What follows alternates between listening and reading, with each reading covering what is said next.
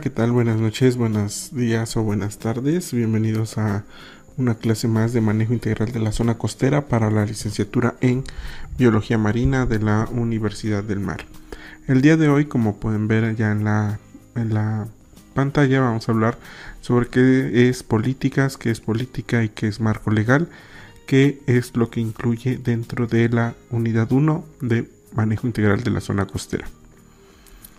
Bien, comenzando, tenemos que la diferencia entre políticas y política, la política es un concepto amplio con relación al poder e interacciones entre actores, mientras que las políticas es una solución específica de cómo manejar los asuntos públicos. Es decir, no tiene que ver con que una sea singular y otra sea plural. La política es todo un concepto de cómo se relaciona el, poder conforme a los gobernados, mientras que las políticas es unas estrategias de cómo vas a resolver cierto asunto. Por ejemplo, cuál es la de las políticas públicas, a las de medio ambiente, de cómo se atiende a la generación de basura, a la disposición de basura, de cómo se atiende al cuidado de los arrecifes, esas serían las políticas. En tanto la política es la relación de cómo el que asume el puesto de gobernador o de presidente o de diputado se relaciona con los demás actores o gobernantes. Ya que estamos hablando de los gobernantes, tenemos aquí la parte de la gobernanza. ¿Y que la gobernanza? Son los marcos de reglas, instituciones y prácticas establecidas que sientan los límites y los incentivos para el comportamiento de los individuos es decir, es como convivimos entre nosotros para que tengamos un arreglo social que nos permita vivir en armonía. Y aquí tiene que ver tanto las instituciones, las personas y sobre todo las leyes. Dentro de la gobernanza la podemos dividir en dos dimensiones, la dimensión estructural, que van a ser todos esos arreglos institucionales existentes en una sociedad. Un ejemplo de ellos, un arreglo institucional es que cada persona que nazca en el país tiene que tener su acta de nacimiento. Ese es un arreglo que, llegó hace mucho tiempo para que entonces tengamos a ese ciudadano nuevo ya registrado y que les dé fe de la existencia de ese ciudadano como mexicano y como eh, hombre o como mujer. Y la otra parte de la gobernanza es la dimensión dinámica. Aquí son las acciones de los actores que pueden afectar a la dimensión estructural. Es decir, no va a ser lo mismo el encargado del registro civil del 80, del 90, del 2000, del 2010, del 2020. Cada responsable del registro civil va a llegar con sus políticas y eso va a ser más dinámico como el registro civil empiece a interactuar con los usuarios, en este caso todas las demás personas. Ahora, si no tomamos el ejemplo del, registro civil, podemos tomar el ejemplo de, por ejemplo, el Comisionado Nacional de Áreas Naturales Protegidas. Este generalmente cambia cada 6 años o tardan cada 12 y entonces vienen ahí a la dinámica de la propia persona como es en el puesto para poder hacer más dinámico esa comisión y así sucesivamente. ¿Cuál es la característica que debe de tener una buena política pública? Primero, se debe de fundamentar en, en ampliamente y no solo específica, es decir, cuál es la idea y a dónde vamos. Por ejemplo, este, voy a conservar arrecifes. ¿Hacia dónde vamos? Hacia que se incremente la cobertura arrecifal de la que ahorita tenemos en un 5%. Es decir, ya sea por medio de trasplantes o ya sea por medio del cuidado de, de los arrecifes que ya tenemos para que solitos se, se puedan regenerar.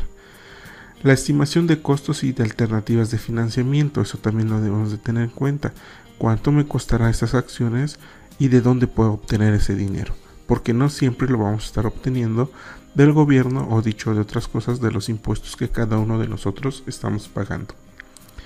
La 3 son factores para una evaluación de costo-beneficio social. El que le quite un parte, del presupuesto a lo que pagan ya los impuestos para conservar los arrecifes da un buen, beneficio social o no da un beneficio social, mejor tiene un costo más alto conservarlos que el beneficio que pueden lograr. Beneficio social marginado, eso nos da pie al punto 4, que es el beneficio social marginado, comparado con el de otras políticas, que es prioritario.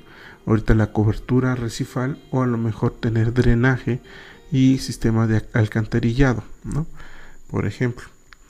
La 5 consiste interna en la consistencia interna y agregada.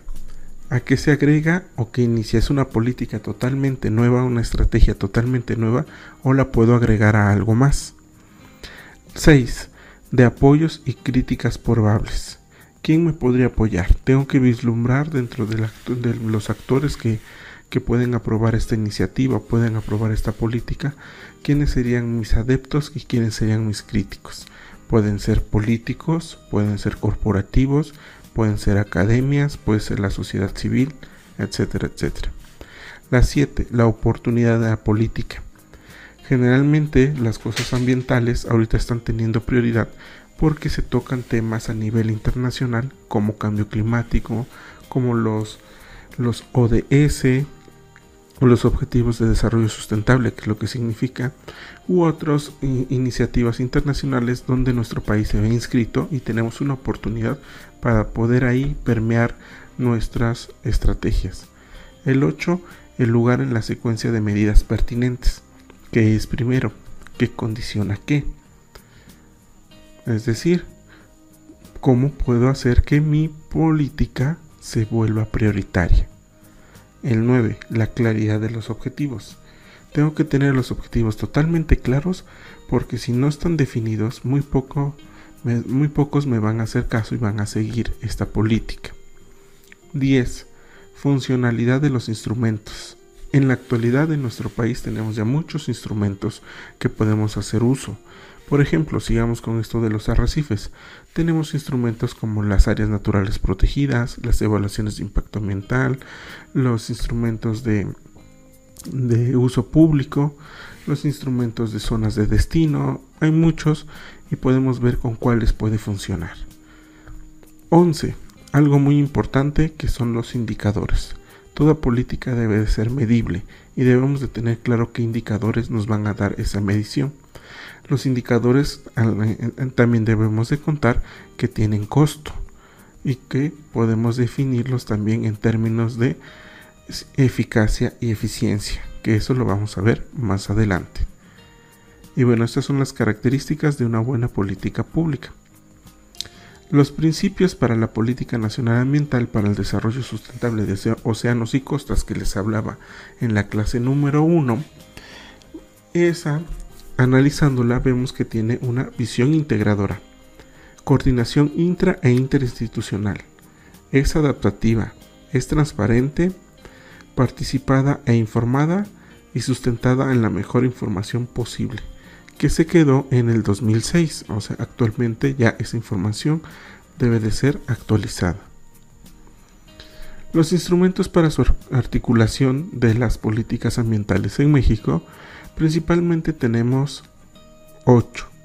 La evaluación de impacto ambiental, los permisos, las normas oficiales mexicanas, las áreas naturales protegidas, los ordenamientos ecológicos, los instrumentos económicos, los financieros y las concesiones.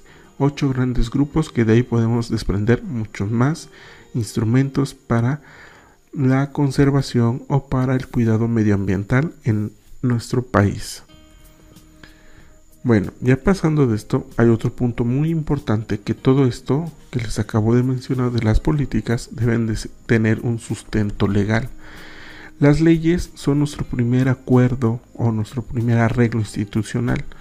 Nosotros cuando nace, cuando nacemos, ya nadie nos pregunta si estamos de acuerdo en la ley o no. Ya es un acuerdo que se tomó hace muchos años para que esas leyes, cada persona que nazca en el territorio nacional o que venga a visitarnos, las deben de cumplir, con la finalidad de que, de que vivamos en armonía. Acá debemos de ver a las leyes no como un instrumento de que si no las cumplo me van a castigar. Esa no es la finalidad legal de ningún instrumento. La final de las leyes es que yo estoy convencido de cumplir la ley porque de esa forma es como, la sociedad en la que vivo puedo vivir tranquilo y en paz, puedo vivir en armonía. Es decir, no ver a la ley como un instrumento sancionador, sino un instrumento armonizador. La jerarquía en las leyes que tenemos en México, si los imaginamos en una pirámide, tendríamos en la cúspide a la constitución y de ahí hacia abajo seguirían las leyes generales y empatados con los tratados internacionales, posteriormente los reglamentos de esas leyes, luego las leyes estatales, los reglamentos de esas leyes estatales, las leyes municipales, sus reglamentos y en la base de la pirámide las normas oficiales oficiales mexicanas. Las normas oficiales mexicanas han sido un instrumento de indicador pero últimamente se está pasando a un instrumento sancionador. Es decir, en lugar de tener un indicador que nos monitoree cómo está la situación ambiental, tenemos un indicador que nos establece los límites para poder cumplir esa normativa. Y ese no es el caso, o por lo menos no nació así el espíritu de las normas oficiales. Bueno, ¿Qué características más relevantes debemos de considerar en un marco legal? Primero, el marco legal debe de tener un alto grado de, dinamismo, porque últimamente la ley avanza mucho más lento de lo que avanzan los problemas ambientales. También debemos de estar convencidos de que la ley nos dará vivir en mejor, como les decía, en armonía, en paz, en cordialidad con los demás y no la ley la voy a respetar para que no me castiguen, no me sancionen o no me metan a la cárcel. Y bueno, eso sería todo por la parte del marco legal. Nos estaríamos viendo en la próxima clase o escuchando en el podcast de la próxima clase. Saludos, síganse cuidando y nos vemos. Bye.